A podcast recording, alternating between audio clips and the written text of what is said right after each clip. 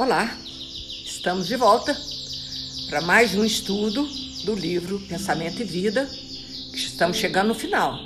É a penúltima lição do livro Pensamento e Vida. E depois o Evangelho. Nós estamos aí, ao longo desses encontros, aprendendo a mudar nossos hábitos, aprendendo a rezar como seres humanos mais, mais já crescidos, sabendo o que pedir a Deus Falamos sobre a obsessão, as enfermidades. E naturalmente agora, Emmanuel tinha que tratar de um assunto terrível que todo mundo tem verdadeiro pavor, que é a morte. Mas antes de tudo, tudo, tudo, a morte não existe. A gente sabe disso.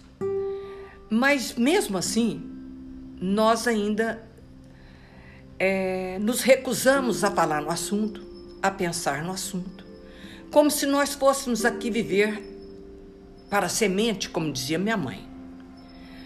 Mas nós vamos estudar com muita delicadeza esse assunto e com certeza absoluta de que eu já pedia a orientação à espiritualidade, me fazer compreender através desses livros e tirar esse mito que Jesus veio aqui exclusivamente para nos libertar do medo da morte. E a gente ainda continua. Mas sabe por que, que a gente tem medo da morte? Porque nós somos muito apegados à matéria. Simplesmente por isso.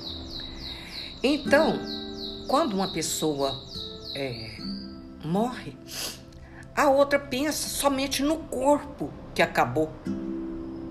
Não pensa no espírito que se libertou daquela matéria, como a borboleta. A borboleta, ela é prisioneira no casulo e de repente, quando as asas estão prontas, que nós estamos construindo asas, quando as asas estão prontas, ela alça voos. Assim seremos nós. Então vamos lá ver aqui que Emmanuel nos fala sobre a morte.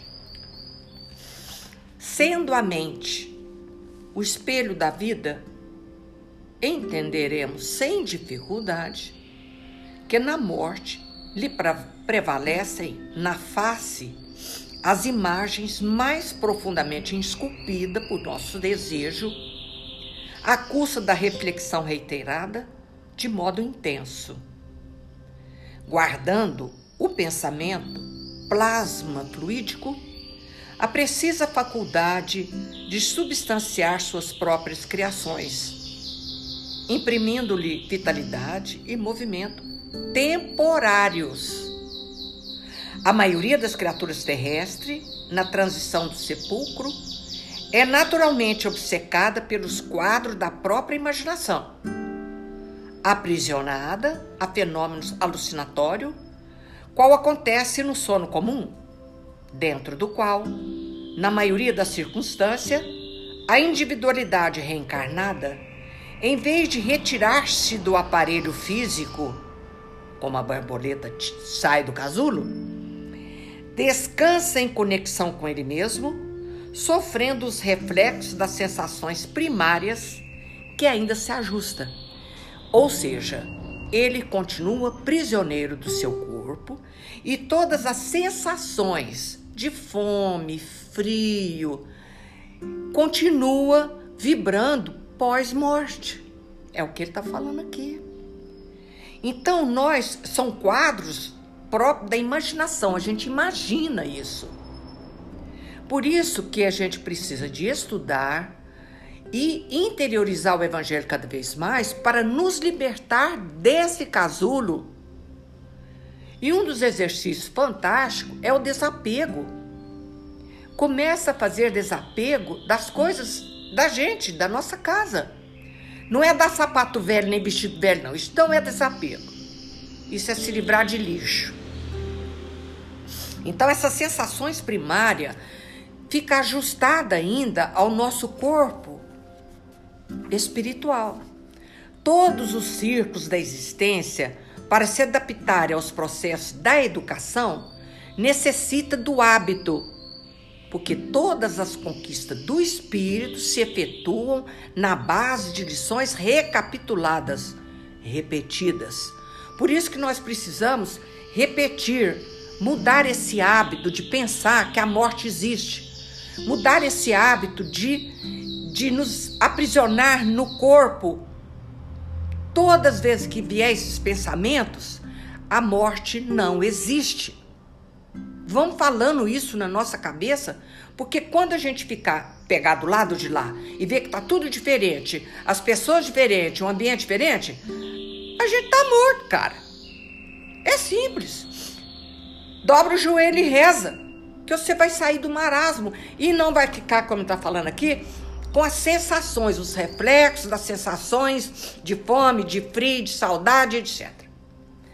As classes são vastos setores de trabalho específico, plasmando por intermédio de longa repercussão os objetivos que eles são peculiares naqueles que as compõem. É assim que o jovem destinado a essa ou aquela carreira é submetido nos bancos escolares a determinada disciplina, incluindo a experiência anterior dos orientadores que lhe precederam o espaço na senda profissional escolhida. Ele vai comparar esse jovem, né, que vai formar para advogado. Então ele está estudando. Então ele vai ser orientado pelos orientadores que lhe precederam os passos da senda profissional escolhida. O futuro militar aprenderá desde cedo a manejar os instrumentos de guerra cultuando as instruções dos grandes chefes de estratégia. Tá vendo? Quem vai ensinar para ele? Aqueles que já passaram por aquilo. Vocês estão entendendo? Depois Emmanuel vai explicar o que significa isso. O médico, por vindouro, deverá repetir, por anos sucessivos, os ensinos e experimentos dos especialistas antes de jurar o juramento hipocrático. Em todas as escolas de formação, ou militar, o médico, o advogado. Em todas as escolas de formação, vemos professores ajustando a infância, a mocidade, a madureza aos princípios consagrados nesse ou naquele ramo de estudo, fixando-lhe personalidade particular para determinados fins, sobre o alicerce da reflexão mental sistemática, em forma de lições persistente e progressiva.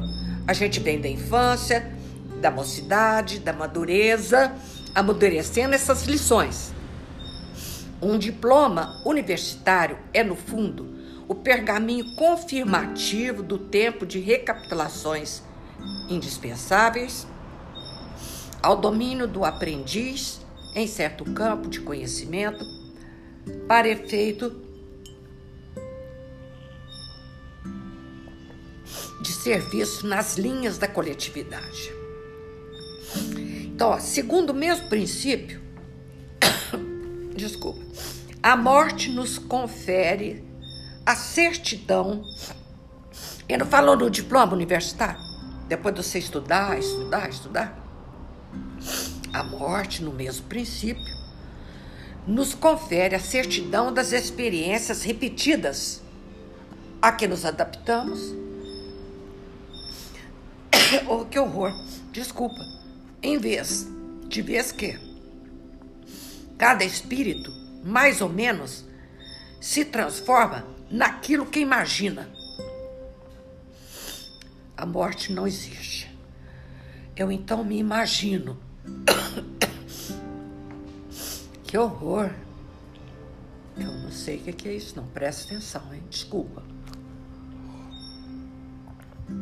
Segundo o mesmo princípio, a morte nos confere a certidão das experiências repetidas a que nos adaptamos, de vez que cada espírito, mais ou menos, se transforma naquilo que imagina.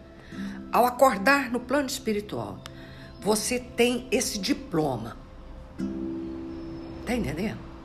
E o espírito, cada um deles, vai se transformar naquilo que ele imagina. Como a morte não transforma ninguém, eu vou continuar o mesmo azedo de sempre, o mesmo reclamão de sempre. É deste modo que a morte extrai a soma de nossos conceitos mental, compelindo-nos a viver transitoriamente dentro dele.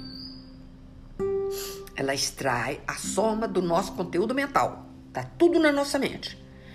Lá, você plasma o seu céu ou o seu inferno. Vai depender do que você tá fazendo aqui. Como é que ele era? É igual aquela lição que conta o, o Divaldo. A mulher chega para ele, ô oh, Divaldo, e meu pai?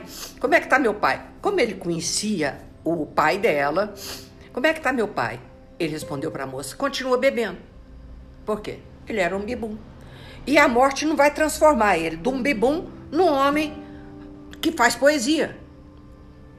Tá entendendo? Então é deste modo que a morte extrai a soma do nosso conteúdo mental.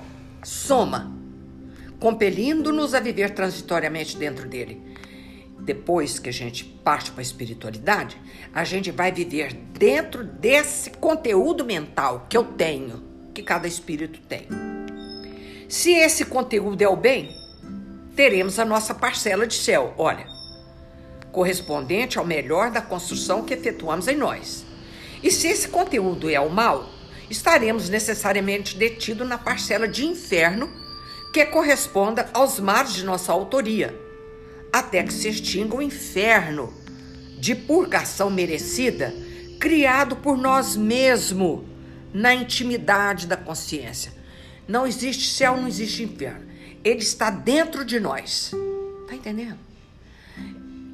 Vou repetir. Se esse conteúdo é o bem, teremos a nossa parcela de céu, correspondente ao menor, ao melhor da construção que efetuamos em nós.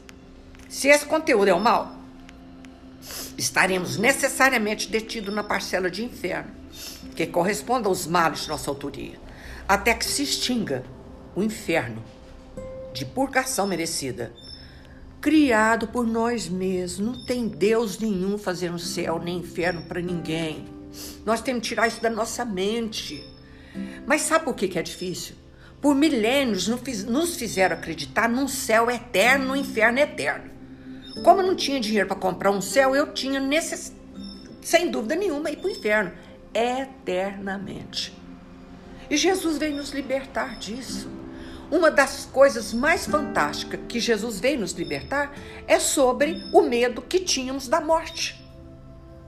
E não precisamos de ter mais. Tudo que foge à lei do amor e do progresso, sem a renovação e a sublimação por base, presta atenção, gera enquistamento mental, ou seja, doença mental, que nada mais é que é a produção de nossos reflexos pessoais acumulados. Vocês estão entendendo? Tudo que foge à lei do amor e do progresso, sem renovação, sublimação, gera doença, que nada mais é a produção de nossas mentes, dos nossos reflexos pessoais acumulados, sem valor na circulação do bem comum, consubstanciando as ideias fixas em que passamos respirar depois do túmulo afeição de loucos autênticos, por nós situamos distante da realidade fundamental. É distante da realidade. Então eu saio do cemitério, volto para minha casa e vou sentar naquela cadeira que eu gosto. Porque eu não sei, eu não sei o que está acontecendo. Ele olha lá a criatura dentro do caixão. É ele que está lá dentro. Mas ele olha assim, coitado, morreu tão novo. De que será que ele morreu? Ele não sabe, ele não se vê lá dentro. Nós não precisamos passar por isso. Nós não precisamos passar por isso. Porque a doutrina espírita vem nos esclarecer que nós não morremos. Fechamos os olhos da matéria e somos encaminhados pelos nossos anjos de guarda, mentores espirituais, a hospitais, ou seja lá o lugar que a gente merece. Vamos com ele, dá a mão a eles e vai embora. Não, mas eu prefiro voltar para trás, sentar naquela cadeira e ficar lá tentando quem ficou para trás. É por essa razão que morrer significa penetrar mais profundamente no mundo de nós mesmos. O que, que significa isso? Quando a gente fecha o olho da matéria, nós descortinamos uma vida que eu não vejo agora. Sabe por que a gente tem medo da morte? Porque a gente vai dar de cara conosco mesmo com tudo que a gente fez. Tem um camarada que falou assim: você sabe o que é inferno? É você chegar lá do lado de lá e tem uma tela bem grande e tá todas as suas conversas no WhatsApp. Isso é inferno. Um terror do inferno, já imaginou? Isso é inferno. E tem. Está na mente dele isso. Por essa razão que morrer significa penetrar mais profundamente no mundo de nós mesmos. Porque enquanto eu estou com a matéria física, eu não me conheço profundamente. Mas a hora que fecha esses olhos, que eu acordo do lado de lá, eu vou ver quem eu realmente sou. E vai depender das boas obras aqui, dos bons estudos. Cada um é cada um. É por essa razão que morrer significa penetrar mais profundamente no mundo de nós mesmos, consumindo longo tempo, presta atenção, em despir a túnica de nossos reflexos menos felizes, metamorfoseados, transformados em região alucinatória decorrente do nosso monodeísmo na sombra ou transferindo-nos simplesmente de plano, melhorando o clima de nossos reflexos ajustados ao bem, avançando de, em degraus consequentes para novos horizontes em ascensão, de ascensão e luz. Meu Deus, é isso aqui. É o de baixo que é o que a gente tem que fazer. A gente transfere de um plano para o outro, melhorar o clima. Naquele livro E a Vida Continua de André Luiz, o cara morre lá no hospital e acorda no outro hospital, na espiritualidade. Lindo, a janela aberta, aquele vento gostoso, ele está sentindo melhor, porque está melhorando. Aí ele, ele pergunta assim: Ué, meu Deus, que hospital espetacular, como é que meus filhos vão fazer para pagar isso aqui? A primeira preocupação dele: matéria. Matéria. Quem nunca leu, lê. E a vida continua. Espetacular. Então, eu vou dizer para vocês que Jesus que Jesus veio aqui e disse assim: Vinde a mim todos vós que sofreis e estáis sobrecarregado, carrega, e sobrecarregado, e eu vos aliviarei. Tomai meu jugo sobre vós e aprendei de mim, que sou brando e humilde de coração, e encontrarei o repouso de vossas almas. Porque meu jugo é suave e meu fardo é leve. Isso está no capítulo 6 do Cristo Consolador, que eu escolhi para a gente estudar para falar de morte. Que Jesus veio aqui com a única e exclusiva finalidade de nos ensinar a amar e falar de uma vida futura. Mas quando eu era criança, o povo dizia assim que Jesus ressuscitou. Lindo, né? Ficou aquele espírito luminoso lá no céu, maravilha, todo mundo ama isso aí. Mas só Jesus que ressuscita. E nós? Deus ia fazer esse monte de gente que habita aqui a terra para fazer o que com eles? Nós também ressuscitamos. Nós ressurgimos em espírito, no plano espiritual. É isso que Jesus vem ensinar sobre a vida futura. Todo sofrimento, misérias, decepções, dores físicas, perda de seres queridos, encontra sua consolação na fé no futuro e na confiança na justiça de Deus que o Cristo vem ensinar aos homens. Sobre aquele, ao contrário, que não espera nada depois desta vida, ou que duvida simplesmente, as aflições se abatem com todo o seu peso. E nenhuma esperança vem suavizar-lhe a amargura Eis o que levou Jesus dizer: Vinde a mim, todos vós que estáis fatigados, eu vos aliviarei. Olha, eu vou contar uma história que não é história. Existe no deserto Saara, eu vi isso no Discovery. Existe no deserto Saara uma planta que se chama Árvore da Ressurreição aparentemente ela está morta há quase séculos, porque no deserto chove de 100 em 100 anos. Demora dezenas de anos para chover. E essa árvore, que chama árvore da ressurreição, aparentemente morta, é tocada ao vento. E quando surge a chuva, ela ressurge depois de dezenas de anos. Os seus galhos são molhados, presta atenção, é linda essa história. Os seus galhos são molhados, ela abre aqueles galhos que parece estar tá tudo morto e ela flore de novo, dá fruto de novo. Seus grãos, a fruta, o semente, quatro ou cinco no máximo, cai de novo na areia úmida. Tudo isso é, acontece rapidamente. E aqueles filhotes ressurge, cresce um pouquinho e vem o sol escadante e morre de novo. Tá prestando atenção? Uma árvore, uma bola de uns 50, 60 de diâmetro, parece, dá a entender? Ela ressuscita. Por isso ela chama a árvore da ressurreição. Imagina nós, seres humanos, meu Deus do céu. Se uma simples árvore ressuscita com a chuva que cai de 100 100 anos no deserto, nós, que será de nós pós-morte, que não existe? É, a morte é uma é aparente morte, porque o corpo físico vai desaparecer, mas o espírito é eterno. Se uma simples árvore lá do deserto é, olha, por que, que ela tem isso? É, é da natureza? Não, é, não, é Deus. É Deus nos laboratórios siderais que faz uma coisa daquela lá no deserto Saara. E nós, seres humanos, ressurgimos com a chuva da fé, com a chuva da esperança.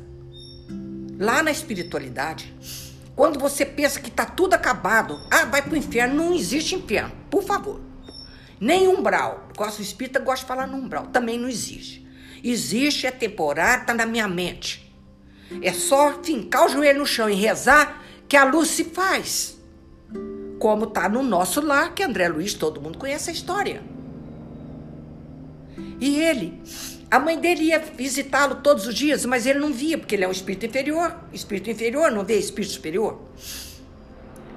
Não via, não. Aí, de repente, a chuva do amor de Deus caiu sobre ele.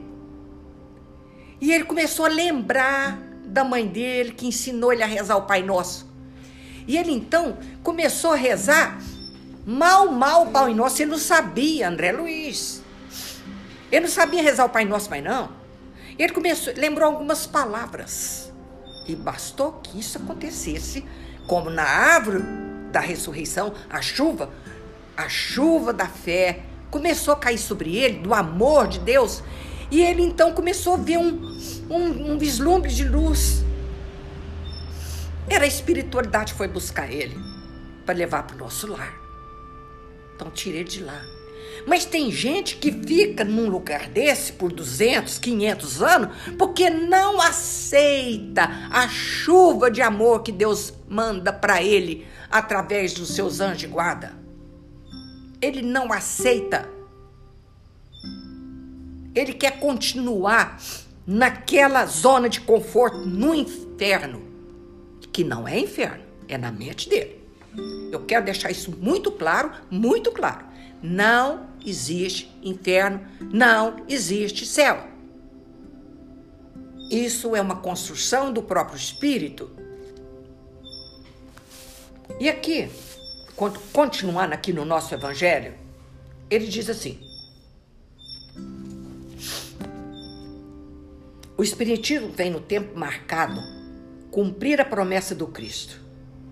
Porque Jesus falou que ia embora, mas ia mandar um outro consolador. Que Jesus foi um consolador, mas ia enviar outro consolador.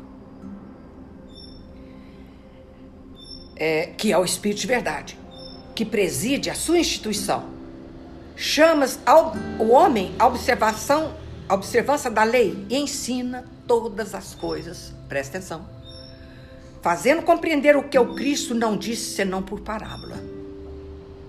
Que ouçam os que têm ouvidos para ouvir. Agora eu pergunto: é todo mundo que quer ouvir? É? Não é. Quando você começa a falar para alguém que está muito triste, que não existe morte, lá vem você com isso de novo, não, não existe a morte, como você já morreu? Não adianta. Ele tem o tempo dele para resolver esse problema. Ele tem um tempo. O Espiritismo tem abrir os olhos e os ouvidos, porque fala sem figuras, sem alegorias. Ele ergue o véu deixado propositadamente sob certo cemitério. Venha, enfim, trazer uma suprema consolação aos deserdados da terra, a todos que sofrem, dando uma causa justa e um fim útil a todas as dores. Nos faz compreender a lei de causa e efeito, cara. Você está sofrendo aqui, está colhendo hoje o que plantou ontem e já vamos semeando o nosso futuro. Emmanuel nos diz num dos seus livrinhos: eles vivem. Não permita que o desespero te ensombre o coração. Eles não morreram, estão vivos. Eles sabem igualmente quanto dói a separação Pensa neles com a saudade convertida em oração. Que coisa linda isso. E quando você fizer isso, você vai ouvir a voz deles no próprio coração a dizer-te que caminharam na direção da não caminharam na direção da noite, mas sim ao encontro do novo despertar. Que coisa deslumbrante. Que coisa deslumbrante. Já imaginou uma criatura que está numa cama 10 anos, tem gente que fica até mais. Não vou nem prolongar muito, um ano sofrendo. Até aquele corpo parece que não, há, não tem mais serventia para nada. Tá lá vegetando. Pensa, aí ele desperta, um novo despertar. E aquele corpo, que ele não mexia nem um dedinho mais, acabou. Mas o corpo perispiritual dele vai levantar igual a borboleta do casulo e vai levantar voos magníficos. Mas para isso depende dele, só dele. Não, não adianta. É, é a gente não pode é, obrigar ninguém a acreditar entendeu? Ele prefere acreditar que tem morte, então você não pode jogar pérola a porcos. Ele vai ter o tempo dele.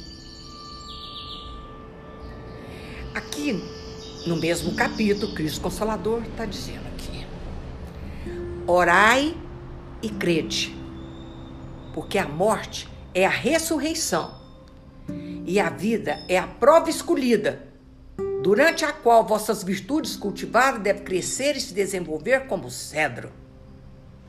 Mas não é possível que a gente escolheu sofrer desse jeito. Uma vez eu estava há muitos anos rezando na cabeceira de uma velhinha e ela, a doença dela paralisou todo o corpo. Ela não enchia mais nada. Tinha que virar ela para lá e para cá, aquela coisa toda, né? E vai dando ferida para tudo quanto é lado. Quem sabe disso sabe muito bem. E todas as vezes que eu lia isso, que eu frequentei lá uns cinco anos, todas as vezes que eu lia isso e falava em prova escolhida, depois que saía lá, acabava de rezar, as filhas vinham. Vem cá, Vera. Mas não acredito que a minha mãe escolheu isso aí como fim da vida dela. Falei, não fui eu que falei, não, tá no Evangelho. Escolheu sim. Sabe para quê? Para burilar o espírito é o buril, a dor é o buril que faz nosso espírito brilhar como brilha a borboleta quando sai do casulo. Que coisa maravilhosa! Eu vou ler de novo.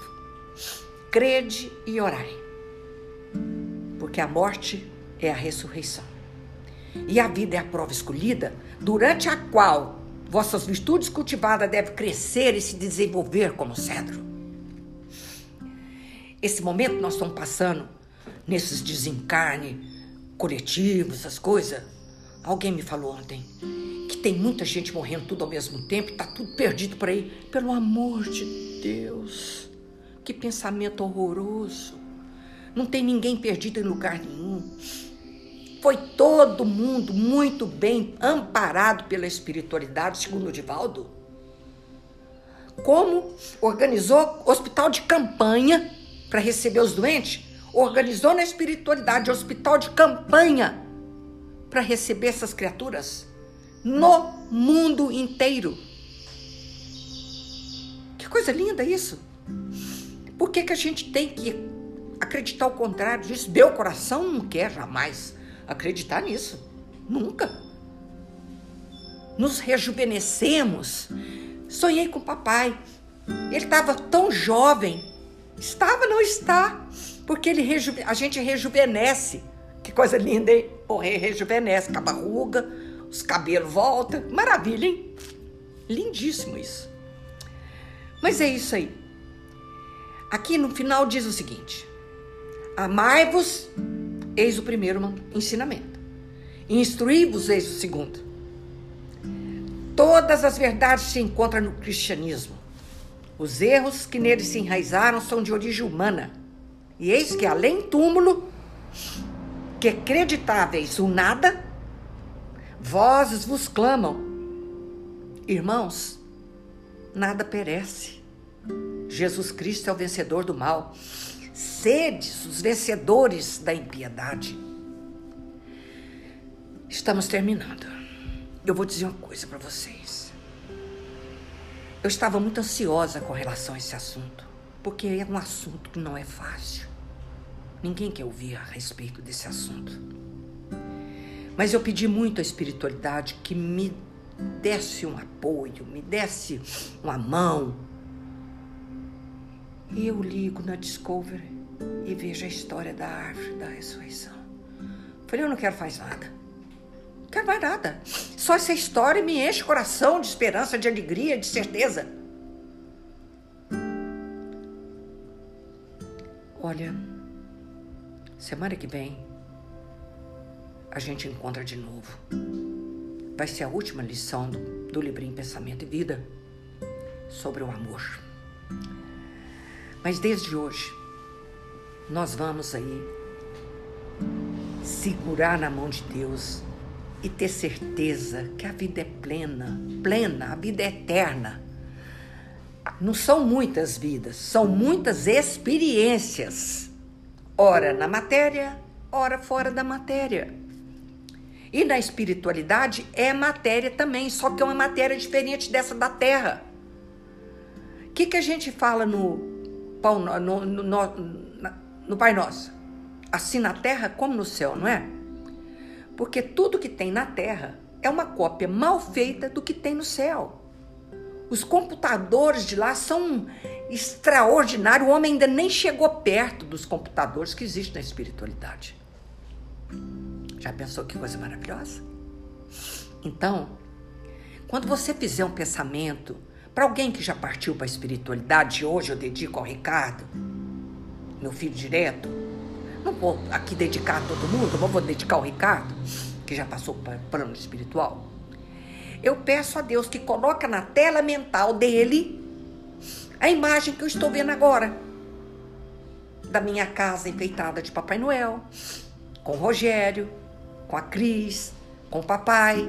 Eu passo isso para a tela mental dele e tá lá no nosso lar. Ele tá de frente ao computador e parece a imagem da prece que estão fazendo para ele. Ai, que coisa linda! Se vocês nunca assistiram, assistem nosso lar, lê o livrinho. É o livrinho mais fantástico que existe, que vai mostrar pra gente como é do lado de lá. Porque todo mundo sabe que não tem morte, mas ninguém vem contar para nós. Foi preciso da doutrina chegar. Vó, ó, que acreditáveis o nada, vozes clamam, irmãos, nada perece. Jesus é o vencedor do mal, sejam vencedores da impiedade. E nós encerramos hoje esse ensinamento extraordinário, mas é de todos eles o maior.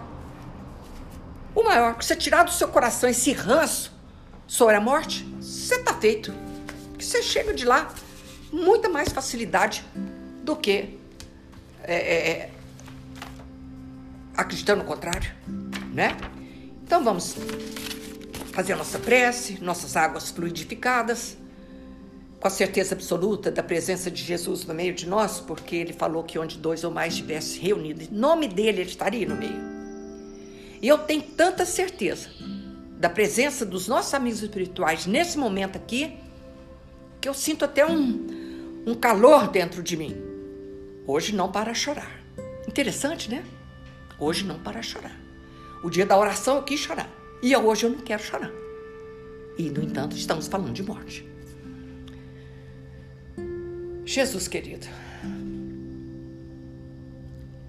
obrigada, Senhor, obrigado, Senhor, obrigado, Senhor. É minha prece preferida. Porque você veio aqui nos mostrar ressurreto e belo e nos falar da solidariedade. Esse é o Cristo. Tira ele da cruz. Isso não existe. Envolva no Senhor Jesus, no seu manto de amor e de luz.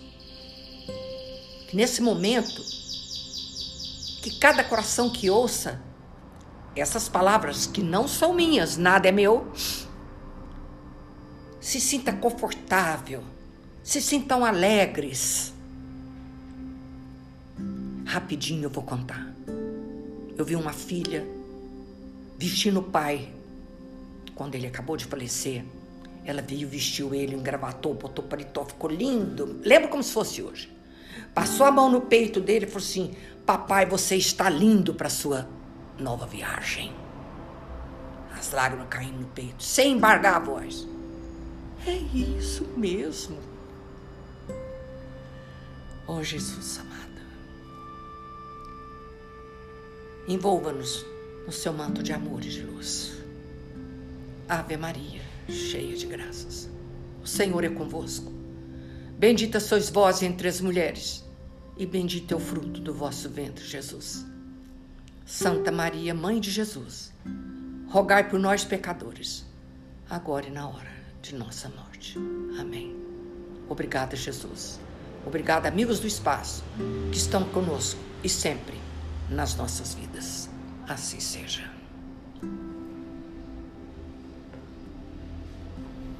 thank